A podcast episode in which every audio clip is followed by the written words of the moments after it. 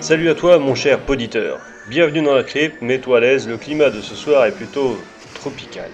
Et d'ailleurs, si tu as soif euh, d'exotisme, de, de tropique, laisse tomber les bières des épiceries exotiques, hein, surtout les, bières des dom-toms, c'est dégueulasse. Pardon, je, je m'égare, c'est pas le sujet de ce soir. Pose-toi plutôt devant l'épisode avec moi. Red Buckley, incarné par James Remar, que tu connais déjà pour avoir été récemment le père adoptif de Dexter dans la série du même nom, ou encore l'homme de main de Leonardo DiCaprio dans le Django Unchained de Tarantino. Mais son rôle le plus marquant, selon moi, évidemment, c'est Raiden dans l'affreusement à chier Mortal Kombat Destruction Finale. Décidément, l'ombre de cette purge plane sur les comptes. Bref, ce cher Red est un voleur de pierres précieuses qui cherche à mettre la main sur la perle noire. Pour ce faire, il est prêt à prendre un travail dans une plantation dans un pays en proie à une guerre civile. La perle est détenue par un riche propriétaire incarné quant à lui par John Rhys Davis, que tu connais forcément pour ses nombreux rôles, notamment Salah, l'ami égyptien d'Indiana Jones dans les épisodes 1 et 3, soit Les Aventuriers de l'Arche perdue et La Dernière Croisade. Ou encore pour être le nain Gimli dans la saga du Seigneur des Anneaux. Et si tu étais spectateur de M6 à l'époque de la diffusion des contes, tu l'as sans doute vu dans l'excellente série Sliders. Red se rapproche donc de lui et surtout de sa femme Catherine, interprétée par Vanity, une actrice chanteuse canadienne, la protégée de Prince et qui avait obtenu peu de temps avant le Redzi de la pire actrice pour son rôle dans le fumeux Action Jackson. Tout ce petit monde est chaperonné par Péligre, une sorte de prêtresse vaudou qui semble en savoir beaucoup sur la perle et les croyances qui l'entourent. Vous ai-je dit que c'est Whoopi Goldberg qui joue cette prêtresse? Pour ceux qui roupillent, elle a été la médium dans Ghost, on revient encore une fois à Ghost, ou la meneuse de revue Dolores Van Cartier dans Sister Act 1 et 2.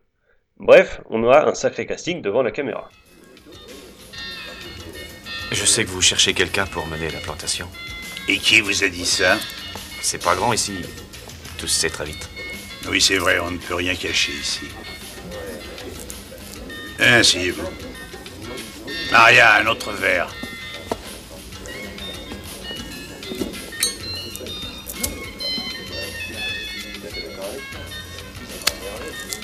Catherine, je te présente Monsieur Buckley. Mes hommages. Vous avez de beaux cheveux, monsieur. Ne le regarde pas comme ça, c'est pas poli.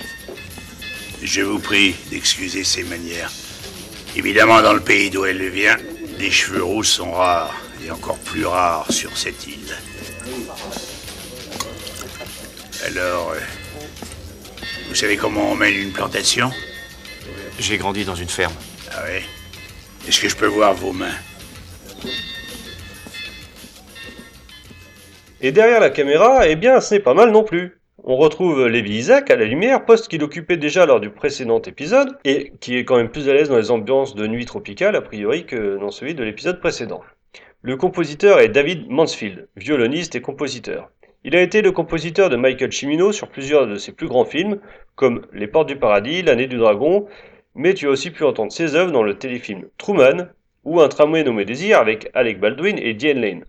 À l'écriture, il y a le duo Al Katz, aussi story editor sur euh, l'épisode, et Gilbert Adler, aussi producteur. On a déjà pu profiter de leur travail d'écriture sur certains épisodes d'au-delà du réel L'aventure continue, et également sur l'adaptation téléfilm des contes La Reine des Vampires. Le producteur Gilbert Adler est régulièrement associé à Richard Donner, Robert Zemeckis ou encore Walter Hill, soit la Sainte Trinité des contes. Et maintenant, le morceau de choix, le réalisateur de cet épisode, le bisseux Toby Hooper.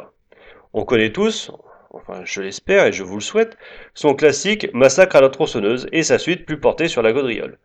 Il nous a aussi offert, avec l'ami de Tonton Spielberg, Poltergeist. Alors quand je dis euh, ami, tonton, euh, c'est très...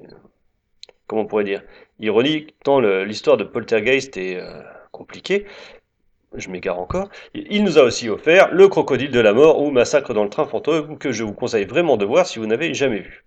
Sa carrière en dents de scie a tendance à le faire oublier, mais c'est un réalisateur très doué qui n'arrivera pourtant jamais à surpasser son fulgurant premier film. Coup de chance pour nous, cet épisode fait partie de ses meilleures réalisations.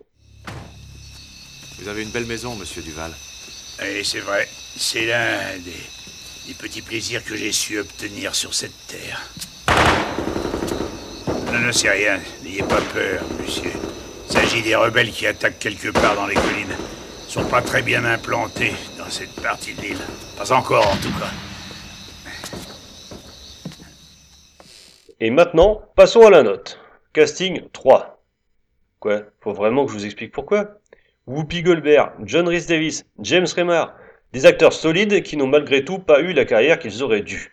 Un casting haut de gamme. VF 1. Qu'est-ce qui peut vous péter un casting aussi excellent? Réponse un doublage de merde et un vrai miscasting avec le doubleur de John Rhys Davis qui caricature comme un vieux sagouin. C'est dégueulasse. Humour 3. Comme souvent avec la mythobie, l'humour noir est omniprésent, et ce soir il y ajoute un érotisme soft et des effets gore très réussis, à ne pas regarder en mangeant. Hein. Scénar 3. De l'aventure comme s'il en pleuvait, du surnaturel par petites touches et des protagonistes comme on les aime. C'est du tout bon. Ambiance 3, de l'exotisme old school, d'un petit côté Indiana Jones et le Temple maudit, le seul que j'avais pas cité jusque-là. Un côté poisseux, chaud, étouffant, ça marche du tonnerre. Aiden, tonnerre, tu l'avais pas vu venir celui-là.